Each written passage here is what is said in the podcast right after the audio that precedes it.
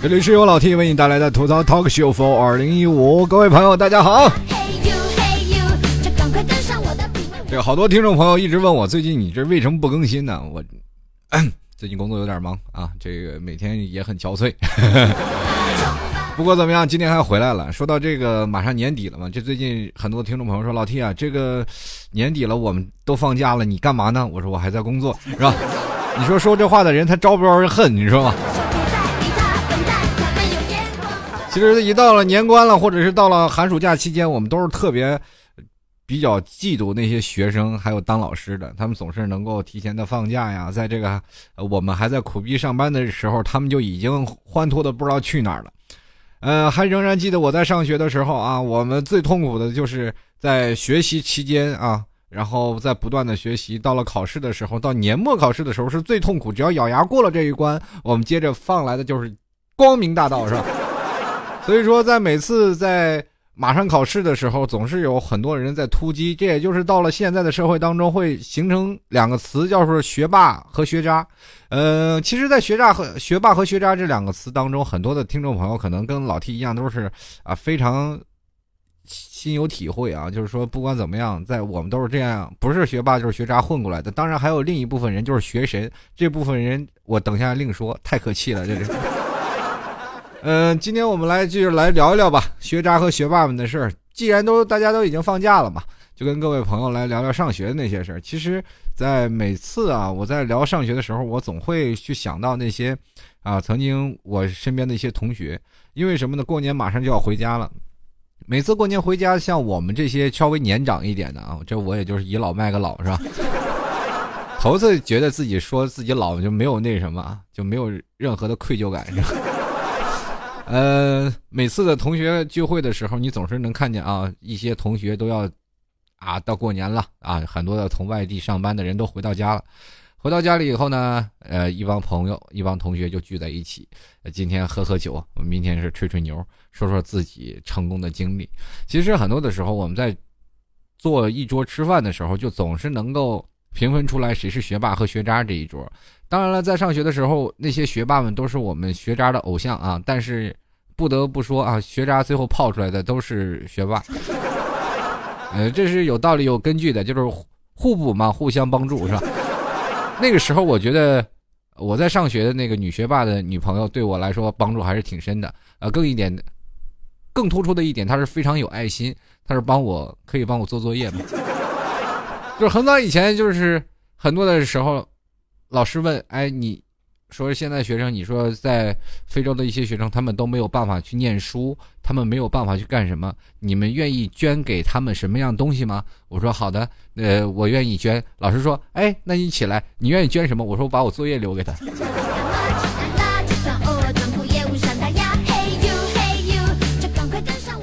其实，在上学的时候特别有意思啊，就是呃，可能每一个听众朋友都能够。在上学都喜欢一一门课程，或者是在上学的时候所有的课程都不喜欢。当然这部分就是扎到底了。那有一部分人就是天天去学习。呃，到了大学，我们可能分的最明显的就是有很多的人一到了期末考试的时候，就是不断的去奋斗啊，哇，每天熬夜秉烛夜战，是吧？什么头悬梁锥刺股都是那位那些学渣准备的，是吧？可是你说看到学霸呢，也是秉烛夜战，也是在熬夜看书。但是区别在于，那些学霸天天都这样，日复一日，年复一年。当学霸们在图书馆看书的时候，学渣们只是默默的看图书馆哪个妹子可以泡一下，是吧？当然了，有的人也可以选择去图书馆睡觉嘛，这样 更有情趣一点。呃，很多的听众朋友他们在想啊，在学霸和学渣之间，我们步入社会了会有什么样的区分呢？其实很多的听众朋友，呃，跟老 T 一样，一直说当学渣的可能到未来以后。社会当中混的会比学渣好，呃，学霸好一点，呃，当然也有一部分人就是也是闲的没事干啊，就是做一个调查统计，就是说中国的微小企业主的学历水平，那么初中以下的学历水平是占了百分之六十三点七，这个比例是非常大的，就是按百分之百算，你说百分之六十多的都是初中以下学历的，那也就是我们现在给中小企业去打工的，也就是我们现在所谓的，呃，祖国的栋梁，未来的花朵也好。当我们在所有的同学当中，你是学霸还是偶像也罢，那么后来我们可能都会给这些人去打工。当然，你不要说去否定，急着否定我的意见，我后面还要说。呃，接着呢，呃，研究生以及小学历、小学的那个就是研究生以上学历的小老板只有百分之零点二，这个差距非常大啊。那么这是在一九九九年到二零零九年富豪榜上的，比如说亿万富豪中，中专以下学历和无学历者占富豪榜的总数的百分之四十。呃，说到这里，就很多的听众朋友可能会有这样的想法，就是说，那我们上学还有什么用？还不如去挣钱。作为中国来说，我们是个人口大国啊，我们不能说是不去上学，或者是我们要上了学了，我们就要会给这个。没上过学的人去打工啊，这一点就很深啊。那今天老 T 就跟各位朋友来一点一点去说。呃，当然了，很多的时候上学的时候，我们现在的很多的朋友都听说过这样一句话，就是上学的时候，啊，二流的学生往往混得更好。为什么说二流学生混得更好？那因为他更有交际能力。呃，同样的，很多的听众朋友一直拿这个什么比尔盖茨和乔布斯，然后做。心目当中的神啊，因为这两个都是世界首富了啊，超级大富豪。那么当然了，有一位已经不在人世。那么他们也是上到大学，最后都辍学了。其实说很多人说我们在当学霸了，都是在给学渣去打工。这句话虽然是对，但是也是不完全对的。嗯，怎么说呢？学渣们可能更是比较。比较富于创业啊，创业的心理。比如说，现在我们可以说，在九九年和两千零九年的时候，呃，很多的亿万富翁他们占据了百分之四十。我刚才说过了，但是拥有博士学历和亿万富豪仅占七十九人啊，仅七十九人，就是占整个比例的百分之四左右。也就是说，高学历的这些大富豪们可能还相对来说少一点。那么，为什么会出现这样的局面呢？大家不要否认说现在的社会发展就是这样，其实是。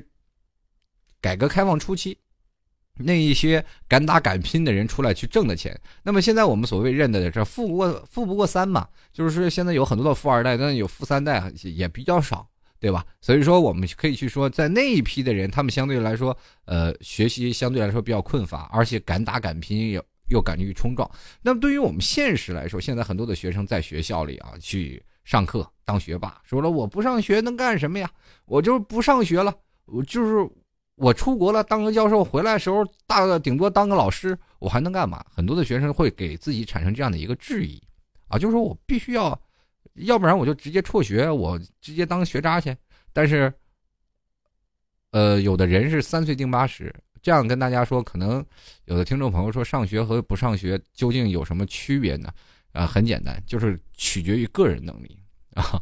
就虽然说我们看到了很多的数据啊，就是比如说像全中国呃资产在百分之十的富人当中，小微企业家庭占据了四分之一，那么而在前百分之零点五的顶尖富豪当中，有百分之六十六点九的是呃小微企业家庭，那么从小微企业家庭当中，我们又可以敷衍出来，他们有很多的是没有学历的，对吧？呃，所以说，在这些东西我们可以看到啊，比如说现在我们在街边上最瞧不起的什么贴膜的是吧？然后我经常会看到什么贴膜祖师爷呀，什么贴膜第一人啊，满大街都是贴膜的。但我们很多人都说瞧不起他，可是你知道，人家一一天有的时候赚的好的，每天都能赚到五百块钱。那么一天贴五百，贴到五百块钱，然后一个月大概将近是一万多块钱，比你上班要多多了吧？那么当然了，说到这里，其实很多的微小企业他们。呃，盈利虽然说比较多啊，就是说，啊，有的时候可能技术含量也有些比较低，但是他们收入的却是在百分之八十一的是盈利的啊，有百分之八十一是盈利的。那么很多的，比如说像高学历的什么研究生、博士生，他们所创立的微小企业能够盈利的，那么据数据统计只有百分之十九点八。同样的，但是随着现在的我们科技的无限的发展啊，很多的小企业都是做的手工活。我们所谓的中国是一个传统的什么呀？大工厂就是世界的工厂，就是在中国。很多的时候，我们可以看到买的什么 LV 啊、GUCCI 啊，什么世界的品牌都是在中国制造的。包括我们现在用的苹果手机，很多人都说啊，从买的美货，其实你买的很多的都是从中国制造的。富士康大家都知道，所以说在很多的时候，我们中国是一个制造什么零件呀，或者是一个大工厂啊。到现在，我们所以说很多的中国的人们对于科技的开开发到未来的发展方向，我们还是没有明确的。培养到什么高的科技人才？我们很多的人一直在学习，一直在不断的学习，学的很多的死的东西都不知道怎么运用。其实到你真正长大了以后，赋予到科学的时候，你突然发现初中生随便的初中生或者小学生，他们所写的一道题，都可能会成为我们现在日常生活中必不可少的东西。啊，我前段时间看了一个视频，把我深深的震撼到。就是我一直认为啊，就是在我的心里一直认为，我上小学或者上初中、上高中，乃至是上大学，所有的东西都是完全一点用都没有的。就是哪怕我到了未来的工作，我只要没有学到我本身的专业，我就压根一点用都没有。所以说，在我人生当中，觉得我上上没上过学，其实对我来说人生的意义不大。教会了写字儿是吧？教会了认字儿，但是我发现写字儿了以后呢。到了现在的社会当中，根本不需要写字你只要把自己的名字练得飘一点，什么都好。就是很多的人，现在的年轻人，我不知道有多少年轻人会是跟我一样啊，基本都是写字非常难看，但是签了一笔非常好的这个自己的名字签名，就是这样啊。我们不需要写字我们通过键盘、通过手指的打字就可以了。然后包括聊天，我们可以直接用手机去呃。去对话，我们不需要写信，不需要写什么。当然了，快递上写什么名字，最多是那几行字儿，是吧？我们也没有必要说去给人别人写信，或者写一些报告。现现在都是 Word、Excel，就这样的一个高科技的时代，我们不需要什么的笔纸。可是我们会发现流失了很多东西。当有一天一个视频演示出了你生活当中的所有的东西，都是都是通过什么积分呀、几何，或者是你的算术等等等等各种的你的公式代码。包括物理学的一些非常平常的一些知识，都会运用到这些东西。你会发现，哎呦，原来我懂得这么多，对不对？然后接着呢，有很多的，当然了，你要是卖肉夹馍呀，或者是在街边摆小摊当然没有这些科技的发展的东西啊，就不是就没有什么什么我们上学要学到什么东西，最起码你算术会学了嘛。所以说你在很多的时候。比如说像小老板啊，就是想学渣说的创创业的小企业家，但是他每天的生活的水平都是很累的啊，每天工作都是很忙。很多的人说了上学，当然了，我们现在来说说学渣，说说学渣为什么会在呃成绩差的时候会在未来成为老板呢？第一是咱脸皮厚啊，就像这个老师说，天打不动是雷打不动，就是天天骂你，天天骂你，天天把你扔出去，在所有的同学面前你站在最后面，你也不怕。小的时候，我总是觉得坐累了，然后我就让老师让我去后面站一会儿。那谁，老提，你去后面站着去。特别开心，我就是颠颠的，我就去后面。然后，因为我最早以前在北方啊，是要点炉子的，后面是放着煤，我就站在煤垛的后面，然后拿后面拿手指头去抠那煤，打前面的学生。一堂课突然发现很快的就过去了，这就是脸皮厚的一种表现呀。第二呢，就是呃调皮捣蛋，啊。你上学的时候，我记得，呃，我们几个学渣们啊，然后树立起来一种什么样的东西呢？就是集体逃课啊。在很多的朋友在上学的时候，都觉得很不理解，就说你们这些人不好好上课，老爸老妈花那么多钱，你不好好学习，天天跑来跑去干什么呀？然后我就那段时间特别有意思，家里没钱啊，大家可能都知道，那个在九十年代左右的时候都没有几个钱啊，都是穷人。啊，家里呢，父母也都是挣的工薪阶层的工资也真的不高。那时候划一块玻璃两块多钱呀，啊，你知道两块多钱那真是钱呀。那时候，然后去划玻璃啊，就是划两块五划块玻璃，就是把玻璃打碎了，然后七八个人出去划玻璃去，其实就玩了一天游戏，然后再回来。那老师说干什么呢？我们几个人去划玻璃去。后来呢，这个玻璃呢打着打着，突然发现自己的。经济就有点拮据了，你说老打玻璃也不是个事儿，是吧？于是乎，我们几个又想了一个好的办法啊，就是把玻璃啊那个钉子给它起出来，然后再把玻璃拿走，回来再给它装上。老师一问干什么？我们划玻璃去。你就是永远就能有的时候看到这这一片人抱着七八块玻璃，然后一帮人出去玩游戏，然后再抱着七八块玻璃回来，那个场面是尤为壮观。后来呢？你看着接着呢，呃，在上那些学渣们，我们可以看到很多的为什么那些学霸女学生，或者是不管是学霸的男学生啊，他们总会比较倾向于那些豪爽啊，就是学渣类的学生，就是为什么我们在很多时候啊，比如说既既不是学渣又不是学霸，你说他是学渣吧？他学习还可以，你说要说是学霸吧，他还没有那么用功，永远是在中间的一部分人。也就是说，我们在毕业的时候，永远是想不起来这部分人的。那么想起来的呢，就是要不然就学习特别好的，要不要不然就是天天打架闹事儿的。那老 T 在班级里就是天天是吧，哥几个兄弟七个嘛，我们那那个时候实行结拜啊，结拜七兄弟是吧？天天啊什么打架呀，讲义气呀，什么今天去他们家吃，明天去他们家吃，就是关系特别好。到未来我们长大成人了，也仍然有处着这份关系。当然了，这部分小的。小的集体就有所破裂了，是吧？比如说老大跟老几好，比如说像我是在那里排老四的嘛，啊，我排老五的，然后我就跟老四关系特别好，就是我俩关系就是特别铁。然后所以说还有很多的朋友们就是各种各种老二老跟老老三好，是不是？反正就是岔开了，就没有说特别好的，但但是有两个肯定是关系特别好的，那是天天打架，然后很多的那些学霸们呢。哎呀，就觉得这些人，哎呦，很不可思议啊！你们怎么会有这样的想法？这上学不好好学，就产生了一些很特别的吸引力。那时候也情窦初开，然后加上我们又坏，是吧？很很不小心就把初恋给交代过去。那交代一好，交代初恋了，突然发现这些东西原来给我们带来了很实质性的东西。要如果当初没有这个学霸女朋友，我也上不了高中，对吧？就是。有的时候，你去追这个女生，你就要去融入她的生活，并不是她帮你写作业，你就能够真的。有的时候，你得陪着她去做作业吧。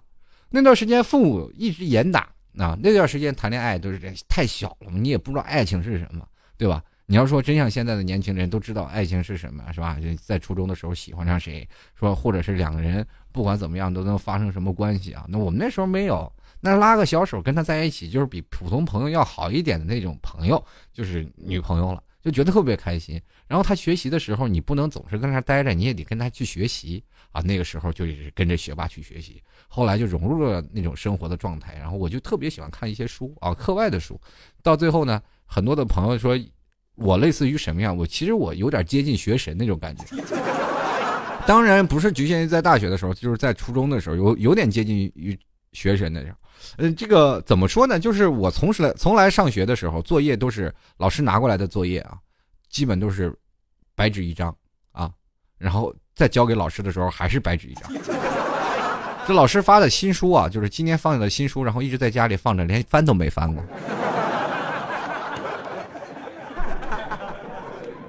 最后我把这本书给我弟弟的时候，我弟说：“哎呀，哥，你从什么时候从哪闹着我这书？”我说。我的我以前的书就没翻过。其实，所以说很多的时候，他们呃很多的人就是对这些学渣们也有一些憧憬啊。那学渣们也当然了，特别喜欢学霸，男女搭配干活不累。其实，在生活当中，你真的要有个学霸的女朋友，你真的你会发现你自己也获利终身。要不然那个时候我可能也就是从初中也就辍学了，干点别的东西。后来呢还好点啊，就是每到期末的时候，总是能够发挥这个。自己的这个效应啊，还是能考上的。但是我最差的就是英语啊，英语基本很简单嘛，就是摇骰子就可以摇能摇及格。我那时候也不知道为什么不买双色球，选择选择题，然后 A B C D 四个骰子啊，就写在小卷上，在那摇，摇出来 A 写 A，摇出来 B 写 B。但是有的时候都能蒙蒙个七十多分，但是别的分数呢还是比较拉的多，因为在上学的时候还有很多啊，很多的。呃，比如说死记硬背的东西，这些还是能拉回来的。包括像数学的那，以前数学也非常不好，但是有一个很好的女朋友，她能教给你啊。这也就是学霸和学渣的相相互鼓励的一种情景吧。当然后来了，我们可以看到很多的呃学渣们口才还是相对比较好的。比如说我们在社会当中经常能见到一些痞一点的人哈，他们是口才是相当的好。比如说天天调戏这个，调戏那个，调戏。你经常看到一些学渣的口才非常好，尤其是像老 T 这样，我从来都没有想到我以后会上到什么样的学历，会上到什么。但是这个口才是在上学的时候那段时间就已经被树立起来。很早以前我有个外号叫撇子，在北方口，在这个北方的这个言语里，就是说这个是个大忽悠吧，就类似于大忽悠，人都叫我大撇子。然后 这是在我们那个地方的一种的呃地方语言吧。所以说，在这个时候，在小的时候，我就已经有这样的一个口才了。当然，那时候完全是不着调，知道 跟他们讲讲什么电视剧了，是吧？给他们讲讲足球小将了啊，讲讲讲那什么《水浒传》了、评书啥的。当然，没有现在这些富有社会哲理和分析的能力在那里，完全只是凭借一副口才。那么，到了未来的社会当中，你也会发现口才也会步入到你人生当中的规划当中。比如说，很多的人对于第一次面试的。时候都很紧张啊。比如说像老 T 也是面试的也很紧张啊。刚开始他跟你说的一些问题太专业化，你也不太懂啊。这个时候我就开始绕弯子了啊，用自己的口才开始绕，把那个就考官都绕晕了。他考官最后都不知道我会还是不会。就回去等消息的时候，考官也纠结半天，他到底会还是不会？你们见过就是面试面试过两回的人吗？就第一次我去面试，那考官给我面试了一遍，然后我回到家里了，说等通知吧。一般等通知就是等着第二天你来拿卷结果第二天他又叫我过去，我我就去了，然后来吧，然后我就去了，到那里，呃，第二天我说怎么还要面试？这次面试是谁？还是我呀？我昨天好像没有面试好，今天咱们再聊一聊。虽然最后我入驻了这家公司，但也没干时间太长，是是吧？就是他们这个公司人太善良。然后接着呢，还有很多的学渣们，就比如说是敢于冒险啊，这个呃，比如说像迟到早退啊，这些都是可以的。那更有一点就是说心理素质非常好，这学渣们啊，为什么说心理素质好呢？你这老师总永远有个大招啊，这个教家长把你家长叫来，然后让父母收拾你。后来你被打的惯了，然后家长都不愿意来了。这个时候，你突然发现啊，他们叫家长最早以前，哎呀，老师千万不要叫我爸妈呀。然后接着第二次，你叫吧，是吧？你都不害怕了，是心理素质很好。那后来呢？这个比如说像很多的学渣们，他很有团结力量。比如说很多的朋友，就是隔壁班的同学来欺负你们班的同学，那学渣们肯定上去一拥而上来保护自己班级的利益，就是乐于助人，对吧？比如说很，我上学的时候就非常乐于助人，就是有一个同学。就是摔倒了嘛，对吧？摔倒了，我就赶紧说：“哎呀，你这摔倒了，然后我帮你扶一把吧。你脚是不是扭了？啪一掰，把脚真真给掰扭了。就是本来他没事就摔了一跤，然后我以为他脚给扭了，然后再一掰，真的把脚给掰扭了。这算是好心办坏事吧。还有另一种呢，就是学渣们的工作效率是非常的高，在未来的社会当中也是非常富有高。效率工作的一层人群啊，这可能是在从小就是做出来的一些东西。呃，很多的同学你们不知道，就是呃，像我那个年代啊，包括现在很多同学也是可能会有这样的感触，就是上课最早的那些人，是吧？不是那些学霸们，而是学渣们啊，就一直在。在我没有女朋友之前，没有学霸女朋友之前，我每天都是最早到的，最早到学校啊。到到了学校呢，然后。等那些学霸们来，来学霸把他作业拿过来抄作业，那速度非常快，半个小时就把作业抄好。这后来呢，这很多的时候，包括你在做小纸抄啊，或者做小小抄、做纸条啊，在考试作弊啊，这些都是充分发挥了你的思想优势。其实等我到大了以后，才会发现，原来我的老师们也是这样走走过来的。因为曾经跟我一个隔壁班打小抄的同学，现在已经做了老师了，在他考做试考试监堂的时候。他就跟我做了发了一个特别大的感慨，他说：“呃，老 T 啊，我说怎么了？我现在是老师嘛，就我们小时候作弊你还记得吗？我说记得。其实你这个真得感谢咱咱们的老师。我说为什么呀？因为这老师都放过你，因为在讲台上你一看，所有人有任何一个小动作，完全一清二楚，谁考试谁抄都知道，因为我们都是过来人呀。所以说这个时候老师是不是说抓不到你，你不要自作聪明。”那是老师不想管你，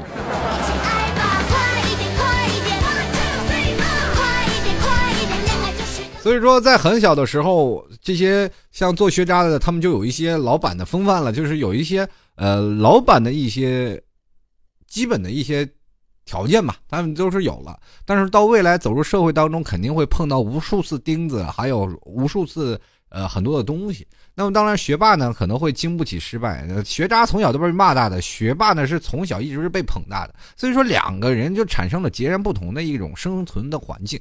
呃，比如说像学霸的，从小都是什么父母的骄傲啊，家里的骄傲。到了上了大学呢，有的学霸甚至有一种叫做功利型的大学。什么叫做功利型？呃，功利型的学霸呢，就是说在每次考试的时候，就就是每次到了要一定要达到年级组的第一，那这时候他就要想整一些学分呀，或者是整一些一些调可调配的东西，能够拿到年级组的第一。反正每年必须要第一，不能的最后甚至如果要是打到第二，他就觉得自己要枪毙自己。有的时候你在上学的时候，你见那些学霸，你都恨的不行。考到九十五分，这时候他说：“哎呀，这次没考好，你要疯啊！你这是。”那有的时候你可以看到，这个在学霸秉烛夜战的时候，我们总是，哎呀，嘲笑这些学霸。每次在考试的时候，老师都是夸这些学霸。那些学霸，也就是说，在我们眼中是，你看，你看，就是父母总是说，你看那谁，对吧？你看那谁谁谁，是吧？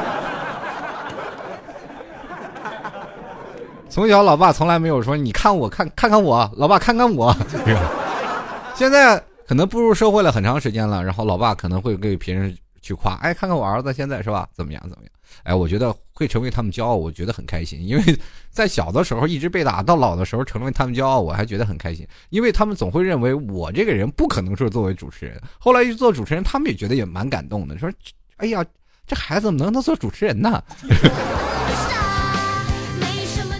所以说，现在很多的时候，就是在旧同学相聚的时候，总是在聊起近近况，很尴尬啊。有一些曾经在没上过学，就是早早辍学的人，他们后来就会变成了一些什么呢？就是变成了一个小老板。那很多成绩优异的好学生，拿着奖学金或者是啊干什么的一些学生，就是学习特别好的，现在呢，很多呢都是一般拿着死工资啊，买不起车，供不起房啊，而且还是有的可能是实习生。所以说，很多的人可以看待这些人，就会觉得哎呀，很诧异。其实这种的想法跟我们现在很多的企业当中，还有包括我们现在生活当中，每一个人的观念是不一样的。很多的听众朋友都是说：“哎呀，那我们就不要上学了，还是做那个什么吧，做这个学霸吧。”呃，不，我们说不要做学霸，我们还是要辍学，我们去做工作吧。这种想法是真的不对。为什么我要说这样的呢？其实你在学渣的这样说吧，我们在社会当中有三个层次。第一个层次是什么呢？第一个层次是学渣啊。第二层次是学霸，第三个层次还是学渣。但是你要知道，你要在上高中的时候，都是在中国的教育传统教育就是学而优则仕，对吧？你学历越高，你就越容易得到一个稳定的职业。包括现在这个就业环境压力非常大的这个社会当中，也仍然是这样啊。就是说，你现在下海创业的经商，你风险成本是不是非常高？那么你要当上公务员，是不是能享受比较稳定的休假，对不对？然后很多的人，包括现在工作的人，很多人就是现在全国啊，就是仅百分之三十六点三的人一周工作，是吧？一周工作才能那个什么休息，呃，这个上午休息两天，剩下的很多的企业都是一周休息一天的。可能很多现在学生都是这样，你以为是很多单休的很少吗？而有很多的服务行业真的真的很少。所以说，在这样的很多的环境当中，我们可以看是吧。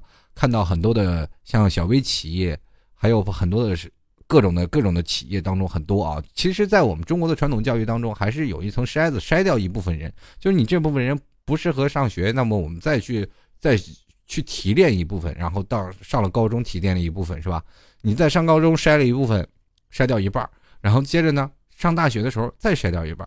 学到了，受到了高等教育，他未必在社会当中还能吸取到很多啊。包括中国的现在的传统教育仍然有很多的问题，对吧？我们现在我国的经济结构依然是在转型啊，包括我们依靠的知识能力创富的自主创业者是将会更多，包括我们现在的互联网的企业，比如说我们现在看到很多的什么 APP 啊，各种的软件做的是非常的优秀。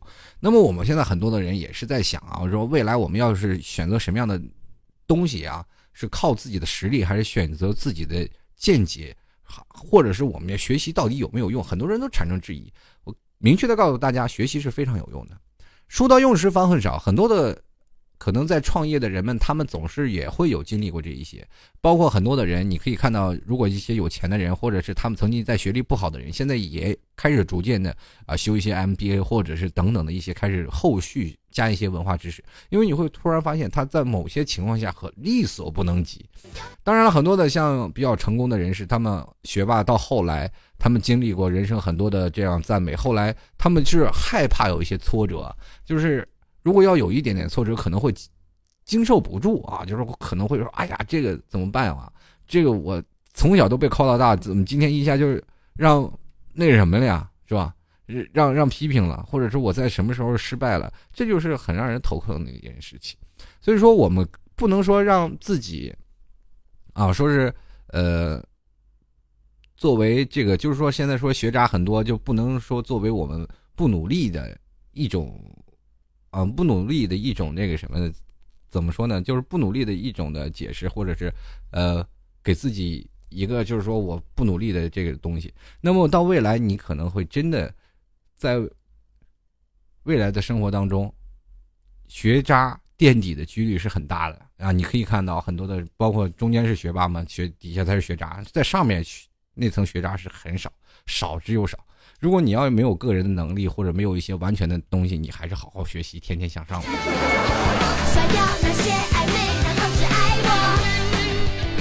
那个当然了，还有很多的人啊，这个呃，现在的呃学渣很多啊，比如说现在。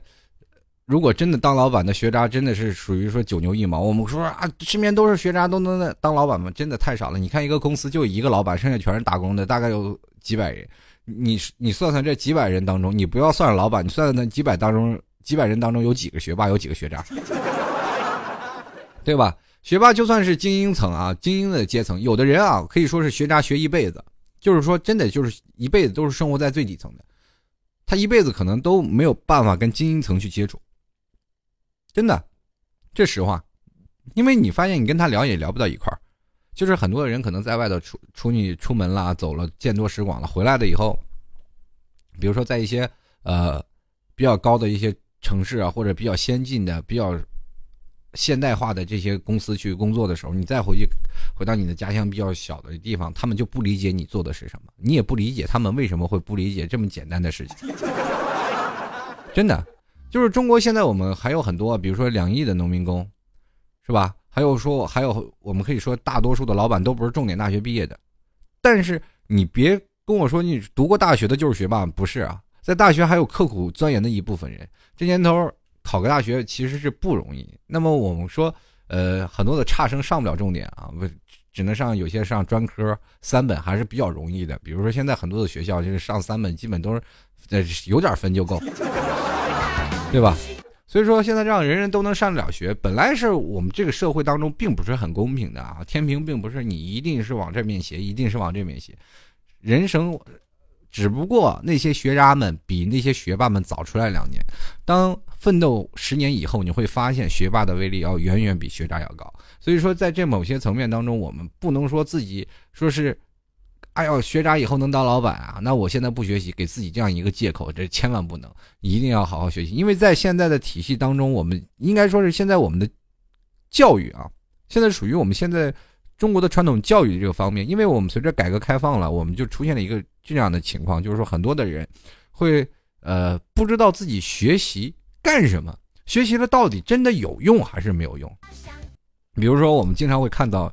这个很多的人，比如说在学老外，很多人现在都说学英语嘛，对吧？你从小学的时候，现在很多小学生都学英语了。九年义务教育，你出来的时候，大概初中生的这英语水平就口语能力就相当于我们那个时候上大学考了考四级的时候。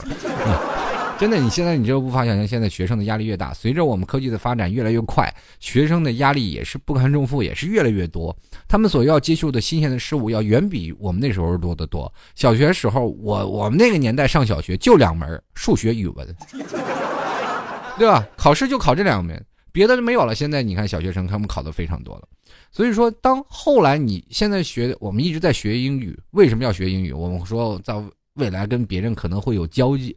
啊，交际啊，或者我们在看一些美剧或接受了一些思呃西方的思想文化，接受了西方的大国，比如很多人都有一个美国梦啊，去呃去 American，然后去呃生活或者是在那里去发展，很多人都有这样的想法，所以才学了一些英语啊。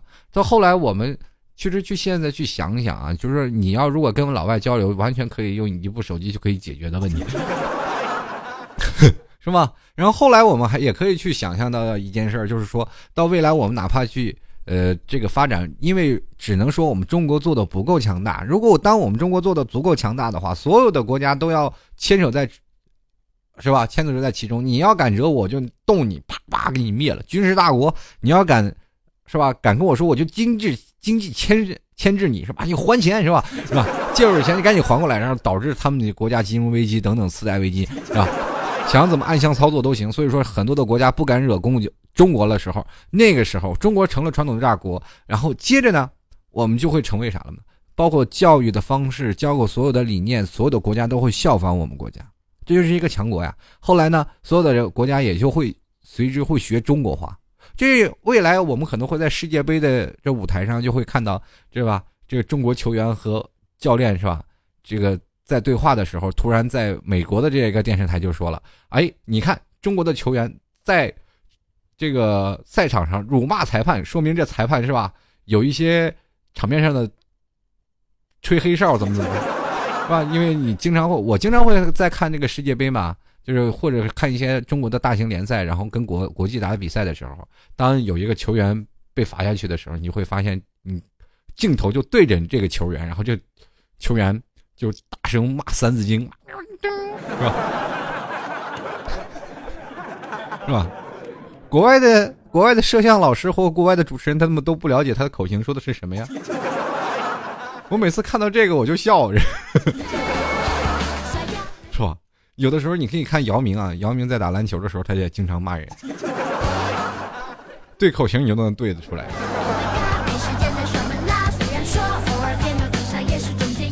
好了，各位亲爱的听众朋友们啊，如果喜欢老 T 的，欢迎支持一下老 T 啊，加入到老 T 的微信公众平台幺六七九幺八幺四零五，同样也可以直接在新浪微博里搜索到老 T 的这个节目啊，就是直接可以在新浪微博搜索到主播老 T 啊，添加老 T 为您的新浪微博，当然了。我也希望各位朋友都在新浪微博多粉一下啊！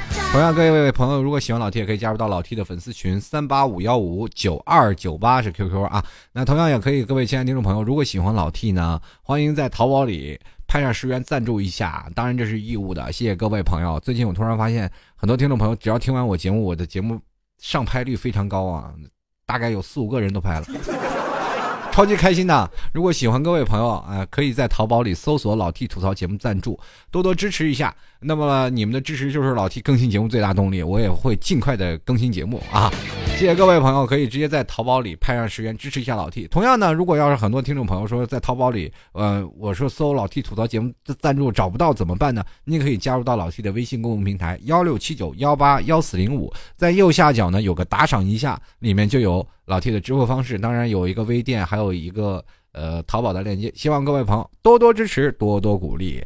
那接下来呢，我们就要关注一下听众留言了，看看听众朋友说说什么学霸与学渣的事儿。其实今天有很多的话我还没说完呢，太多了，就是说了很多啊，然后一直想有很多的学关于学霸学渣的事儿，希望给各位朋友呀给一些正能量，希望在未来的上学的途中，你应该要知道你学而用之。对吧？你如何怎么去用？如果你学会了不会用，那你就学它还有什么用？这怎么像个绕口令？其实有一部分人真的很讨厌，就是学神这一个。他平时跟你玩，跟学渣是一个道理，跟学渣一起玩，跟学渣一起闹。等到考试的时候，马马上就是全班前几名。你这些人都疯了都。好了，我们继续来关注一下听众朋友的互动留言啦。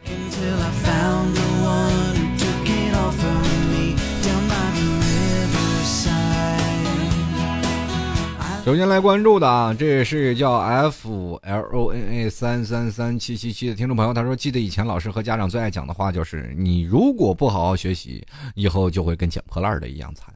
可是现在发现，当时很多学渣反倒翻身做了高富帅或者白富美。这个世界是很不公平的，最不公平的就是别的学渣翻了身，为毛我没有翻？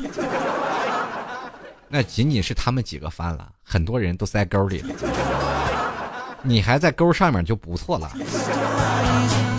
继续来看啊，这位 Q W E E 啊，八八幺五四七五，他说了，哎呀，这个作为学渣的我，泡妞、逃课、打篮球，迟到罚站也耍酷，一到考试就会抄题，不给抄，放学别走，保证不打死你。我跟你说，学霸们要闹闹你，你真的一点招都没有。过去见着学霸就直接一扑通一下就跪了。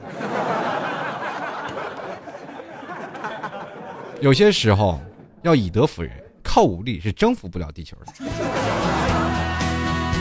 继续来看啊，乐观的忆往昔，他说了，有的时候啊，呃，这个学霸上课睡觉，考试也总是第一；有的学渣熬夜苦读，成绩始终平平。如果学霸上课睡觉，老师就会说：“哎，你看看人家睡觉都不忘记看书。”如果学渣上课睡觉，老师会说：“你看一上课就睡觉。”有某些老师的眼中似乎只在乎分数和成绩的。你到未来，你给老师送的礼，他会觉得：“哎呀，这还是你你懂事儿。” 老师，比如说要有的时候啊，就是学校返场啊，就是老师肯定会比较喜欢升学率啊，比较喜欢那些学习好的孩子。到未来，可能往往记住老师都是那些学习差的。而且给老师，比如说每年送贺礼啊，或者送着，或者在学校给捐钱呀，或者是那些有钱的，可能都是一些学渣们，是吧？这社会摸爬久了，他才会想到。有些时候你真的是这样，因为有些学霸呢，他学习呢，他就会想了，完全是凭借自己的努力，还有老师的教导，是吧？我那个时候就考上了重点大学。可是考上了重点大学，很多的人说了，为什么学霸就不去报恩，不去报你的高中的老师去给他报恩呢？因为他会觉得有很多的时候，他是凭借了很多自己的努力去上去的，而且这些也很天经地义嘛。本来老师为人师表就是应该，是吧？教育园丁嘛，就应该哺育这些。呃，花朵成长是吧？应该是不求回报的。那后来呢？为什么那些学渣们会觉得会觉得很感恩呢？就是因为很多时候那时候没有听老师的话，才在社会当中压力这么大。很多学渣们到了最后都是一直蛮横自己，为什么当初没好好上学呀？当有一天出人头地，他才会想到，哎，其实当时老师挺不容易的啊，一把想把我拉起来。那个时候他理解老师了，对吧？所以说才会对老师格外的就是感恩。其实这就是两个方面啊，并不是说学学霸有错，也并不是说学渣就是特别报恩。其实这就是一个道理，社会压力来的太大，是吧？继续来看啊，这个也就是三四年，他说想起上学的那会儿，同桌就是学霸，每天都去网吧打游戏，上课也不是很专心，但是一考试就是高分数。我每天恨不得把书都给吃了，可是成绩总是平平。老七，你说这种智商，这个和智商有关系吗？这是真有关系。你是学霸，你是学霸，学霸他是学神。现在多了一个词儿叫学神，就是那种的，天天出去玩，天天干什么，考试但是就分特别高的那种，是吧？然后学渣是那种什么？跟学神一起去玩游戏，但是到最后也要啃书，但是仍然学习，就是考试比你们平平还要低那些人，就是基本说保在分数线及格线当中之内，只要成功突破了分数线，他们就觉得可以了啊，就就做到做到满足了啊。继续来看啊，乔一雪他说了，说起这个学霸，不得不说说，想当年我也是叱咤年啊叱咤年级的学霸。不过啊，这个不过又慢慢退化了。初二以后呢，得了一次性的，呃，粉碎性骨折啊，变成了人渣。这个你这人生得了粉碎性骨折吧？他说：“不过听了你的节目呢，我也该醒醒了。我已早已离开了学校啊，也长大了。我必须得明白我要的是什么，呃，父母要的是什么，在取舍之间就不再犹豫，呃，不再让爱着我的。”啊，爱着我们的人伤心，为了不爱的人，说的有点远了啊。学霸也好，学渣也罢啊，只要以后步入社会，不要变成人渣就行啊。那可能你这次粉碎性骨折还还在渐渐康复啊，也祝你愿你早日康复啊，早日步入步入人生的光明大道啊。继续来看下一位，这个随风的普通呃蒲公英他就说了，学霸就是平时懒散，但是凭着。考前的一星期的冲刺就位列前三的，而学渣就是平时时刻学习却仍然掉车尾的。你这个你们这个分析能力，就是学霸是属于那种一直熬夜苦读、秉烛夜战那种人，学神是那种就是没事干就是稍微看看书就是前三的，那些学渣们就是压根都不看的。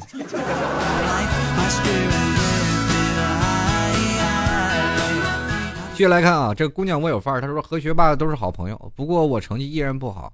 反正记得那时候我是寝室长，我带领着我们三零八的同学们到厕所打打牌、喝冷水，还有的时候偷偷抽烟。你说我们这啊，你说说你们没干过这些事儿？而且我们特屌的的对宿舍管理员以后说哦，我们三零八不要你管。后来呢，班主任找我谈一次话，也没也没事儿了。是不是我太厉害了？老师也怕了。是这样的，这位朋友是老师把你们放弃了。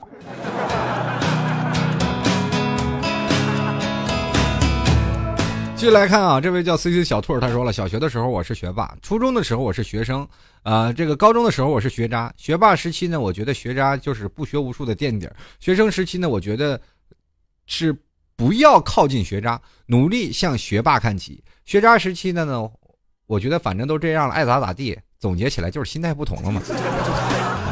其实我有个同学，就是从一个学霸到学渣，他是怎么样的？是对比，是有这个强烈的内心心理。比如说，在他初中的时候，他就是一个学霸，呃，在学在班级里，所有的同学都围着他，所有的老师都一路夸奖他，谁不管是就是在我们耳中的那个那个谁是吧？你看那谁是吧？老妈老说，你看那谁学习多好，你看你，是吧？结果后来呢，到了高中以后，很多的人都是。拼情商、智商的这个时候了，就是你不是刻苦学习能力，你就能完全分出来这些等数根号了，对吧？然后到了时候，有的时候你在学习了以后，你问他，哎呀，这个老师就问同学，大家会了吗？大家都说会了，就他自己不会，这个时候他就压力很大呀，都是太聪明的这学生，那我跟不上呀，有时候死记硬背不行了。到后来呢，就慢慢就变成学渣了。这是他跟我他讲他在。变成这样的一个学习的我，他那阵跟我说他考了二本，我就压根都不相信。我你我说你怎么可能会是二本呢？他说就是这样。所以说学霸和学渣他们当中其实仅一线之隔。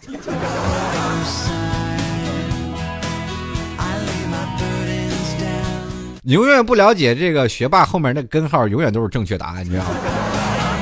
继续来看另一位听众朋友啊，叫做呆小屋。他说：“我上学的时候，我同桌就是学霸，可我是学渣呀。我们老师起来就是回答问题的时候，就是同桌一起回答。有的时候我上学开小差，老师就点我回答问题，我不会，就是学霸同桌帮我回答。然后呢，老师问我会了没，我只要点点头，我们俩就可以坐下。然后我觉得好幸福。就是你这是跟。”学霸在一起的节奏吗？我们继续来看啊，惆怅序他说了，哎，学会了，这个学会了的叫做学霸啊，不怎么努力，考试成绩很好的叫做学神，学了不会的叫做学渣，我就是学了会，考不好的学学高。好了，季叔叔，学校是学霸还是学渣呢？这个我在学校里当过学霸，也当过学渣，就但是我是一个潜移默化在升。不断的在降的一个过程，小的时候是学神，啊，到了中学那段时间是学霸，到了高中那时候就成了渣了，都，这就没有办法啊，这已经是有的时候恋爱会让一个人学的更好一点，但是有的时候恋爱多了也会让人就是降到谷底啊，有的时候你学习太好了，你会发现你泡不到妞，你这时候心里就想，哎呀，我我是不是应该堕落下去？后来发现堕落了，在那个时候堕落了，没有人管得上你，因为他们都在奔高考。你突然发现你自己又孤单了。好，继续来看这位叫做叮叮叮叮，他说：“记得以前看过一句话，老师讲的知识就是一大片散乱的毛线，学霸能给毛线织成毛衣，而我们这群学渣能把毛线整成一个团都很困难。不过在学霸在某些方面也并非学霸，学渣在其他方面呢可能是学霸。呃，尺有所长，寸有所短，就像我们永远。”记不住历史一样，记不住某人在某一年某一天因为什么原因干了什么事，导致了什么结果。幸亏我毕业了，啊，这个当然了，我们肯定不一定，在未来的社会生存当中，我们压力也会越来越大啊。不管是什么原因造就了什么的结果，不管是历史是寻求的真相，它只有一个。可是我这真相呢，也被很多的人就埋没了啊。你包括现在很多的历史真相，真的吗？就是每个朝代每个史官。都会每个皇帝都会篡改历史的，你说说正史吧，皇帝会篡改历史；你说野史吧，那错道听途说，信谁的呀？信考古学家啊！我看啊，有位叫做四楼的二货，他说有的学霸真的是，哎，不知道怎么形容。考前说不会，自己也没有复习，考完说哪里哪里错了。哪里哪里没写好，然后呢，成绩出来亮瞎我们的眼的那某人，真的有的时候你会发现，你上学的时候学霸有时候很很可气哦，哦，那一副趾高气扬的样子，你问他一道问题，他总会说不会。有的时候，要不然就是给你叭叭叭叭写的跟参考答案是一模一样的，然后问你会了吗？你点一下头，回去然后再不断的通过答案去研究，这到底是什么玩意儿？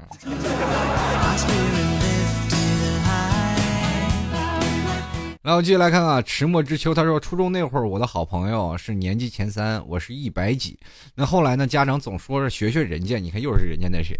他说我算不上学渣，但是他是学霸。后来大学呢，他妈妈经常让他看看我，反过来了，这个但我也不优秀啊。怎么说呢？每个人特长不一样，所以认为学霸在某个地方，这个学渣的时候呢，相反同理啊。我们换一种方式来去想，要如果你长得漂亮，可能也不用上学了，对吧？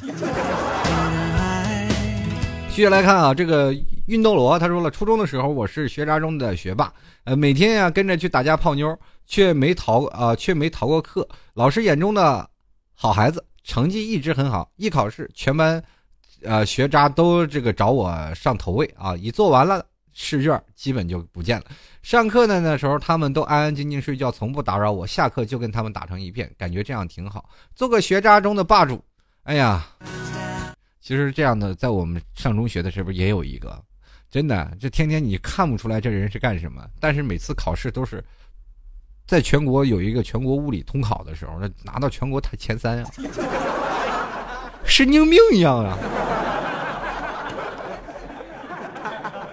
后来，后来人家上了清华了啊，是真的上清华。前两天我们这个跟我们这同学联系了，我说上清华了，然后现在在北京一家公司上班。我说你去上了清华，你是真上了清华了。但是这个人呆头呆脑的，特二，特有意思。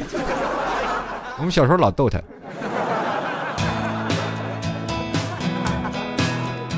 继续来看啊，这个小白兔他说了，现在大家总是还以为学霸是呆头呆脑的人，那就落后了。好多所谓的高富帅学霸。哎，真的有很多的啊，这个高富帅的学霸也超级多的。还有那个在那哪里啊，有对情侣，这个双双两个人就是年年就是拿奖学金，全班全年级前两名，老厉害了。那属于什么呀？就是情侣学霸嘛，是吧？继续来看啊，抓狂的笨蛋，他说初中的时候，基于班主任的威严。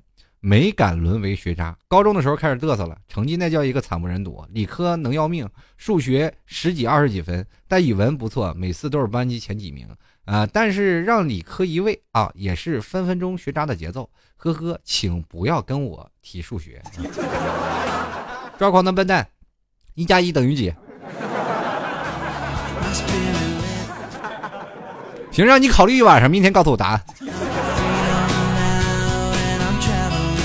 继续来看啊，滚了就够了。他说：“记得初三开始迷恋上去网吧通宵上网，那时候有三五个。其实我们连电电脑都不怎么会啊，这个也不会打游戏，偏偏可以玩通宵玩一晚上。那就在那瞎鼓捣。第二天是因为特困，结果又没有请假，就在宿舍睡。老师们找上门来，你们几个依旧像死尸一样啊！这个无视老师在门外的软磨硬泡。P.S. 我不会告诉你我们是个女的啊。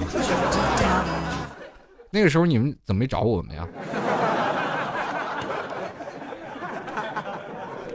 我是在隔壁卡座的，真的。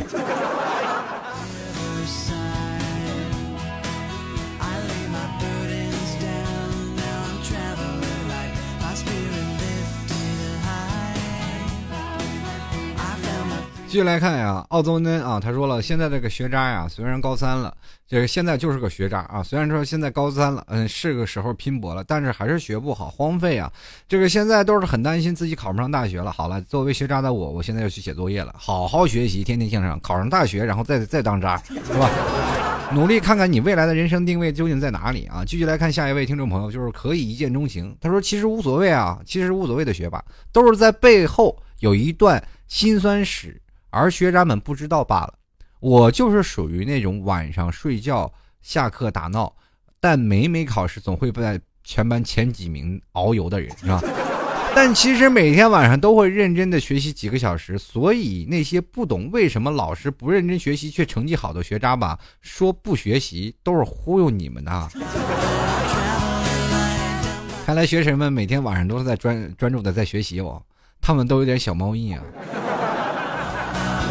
接来看啊，老 T 是大明星，这个名这个名字起的真好啊。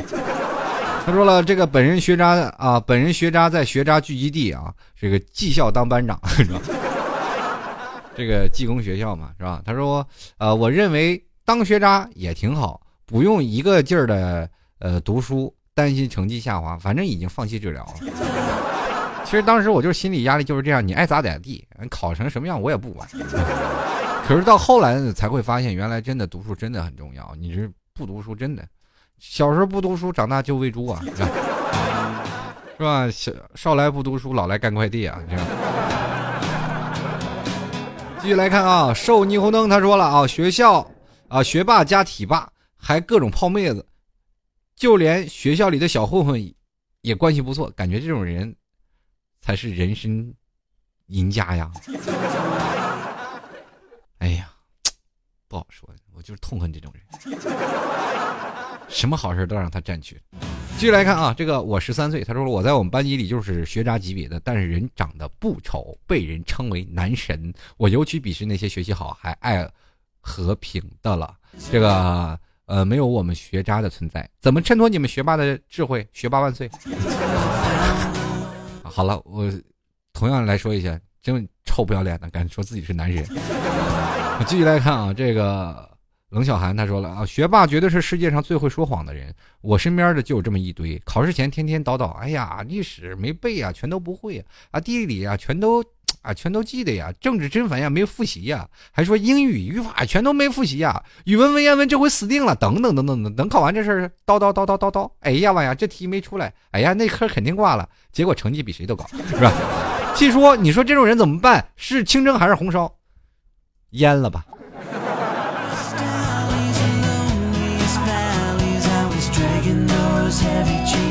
好了，各位亲爱的听众朋友啊，这个不管是学霸还是学渣，在未来的人生路当中啊，选择还是要靠自己。嗯，其实，在更多的是一种独立思考能力和在一些胆识和社会的社交能力。在每个人，他们都有很多的。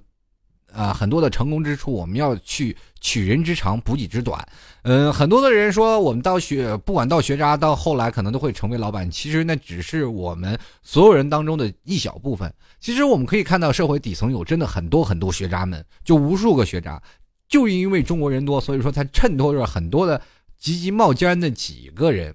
你去想想，十几亿人，我们拿出几千人在那里说事儿，也不科学。所以说，你当有些时候你在看老往上看的时候，你看看你下面站着有多少人。人生还是要靠自己去努力奋斗，千万不要想说是啊，有一天天上掉馅饼，或者是不劳而获啊，或者说我们总是想一天我们现在不学习，但是长大以后总是能成为一些老板有担当的人，这是错误了。但但首先你要明确你的思想和你的方啊，你人生的方向，确定好了再努力的为之奋斗。学霸也好，学渣也好，未来的前途光明一直在等着你。因为我们现在的社会转变的太快，我们不知道未来的生活会发展什么样。包括你现在学的东西对未来是否有用，还是你现在学的东西对你未来是一个很好的基础，这都是呃怎么说呢？我们的未来就让未来去做主吧。可是你现在不能。作为你不努力的借口，嗯，在人生当中有很多种的选择，很多种懂得际遇啊。但是希望各位朋友在未来都会有很好的一份成功啊，在未来你们都可以成为别人桌上的谈资。在这里跟各位朋友，这个马上要说声拜拜了。不过在这里还是要希望各位亲爱的听众朋友都能支持一下老 T 啊，在这个呃新浪微博里加个粉啊，可以在新浪微博里直接搜索主播老 T，同样也可以直接在。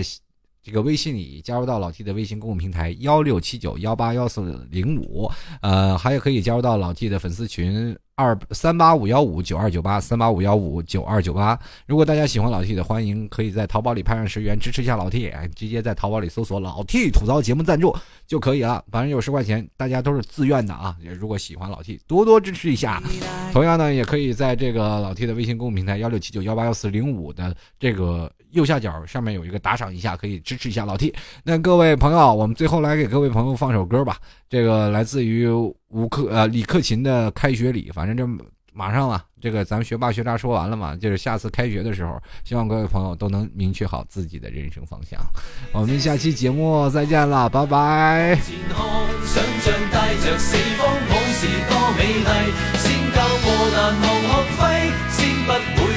先不来。